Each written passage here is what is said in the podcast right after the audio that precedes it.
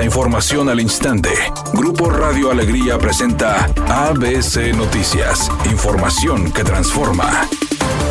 ¿Qué tal? Muy buenas tardes. Esta es la información. El Instituto Estatal Electoral y de Participación Ciudadana firmará con la empresa paraestatal Talleres Gráficos de México un convenio para que esta última imprima el material electoral, pese a tener un pasado cuestionado por el mismo Instituto Nacional Electoral. En una auditoría del 2018, el INE señaló que Talleres Gráficos de México incumplió con los contratos INE Diagonal 090 Diagonal 2017, al igual que el contrato INE Diagonal 022 Diagonal 2018, aplicando costos por encima de lo convenido y subrogando la operación por no contar con la capacidad técnica. A pesar de ello, el Instituto Estatal Electoral y de Participación Ciudadana de Nuevo León, que preside Beatriz Adriana Camacho, firmará el convenio con Talleres Gráficos de México, que dirige la exdiputada federal de Morena, Maribel Aguilera Chaires, a fin de que el organismo público descentralizado imprima boletas, actas, listas y demás material electoral.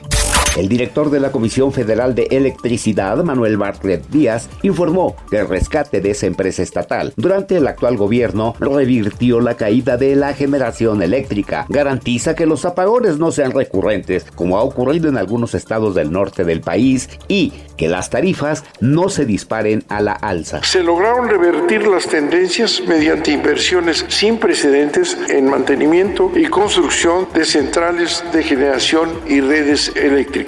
Hoy México cuenta con una empresa verdaderamente pública capaz de cumplir su misión histórica de llevar la energía a todo el país al menor costo posible. Tras el arresto que tuvo el pasado domingo, Julio César Chávez Jr. tendrá hoy audiencia en la Corte. La detención al ex campeón mundial de boxeo se dio a raíz de la posesión ilegal de armas en su domicilio de Los Ángeles, California. El portal oficial del condado de dicha ciudad informó que la fianza para el Junior está fija en 75 mil dólares.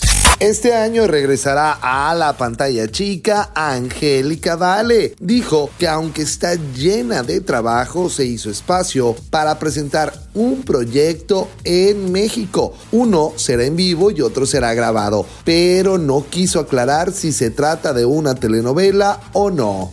Redacción y voz Eduardo Garza Hinojosa. Tenga usted una excelente tarde. ABC Noticias. Información que transforma.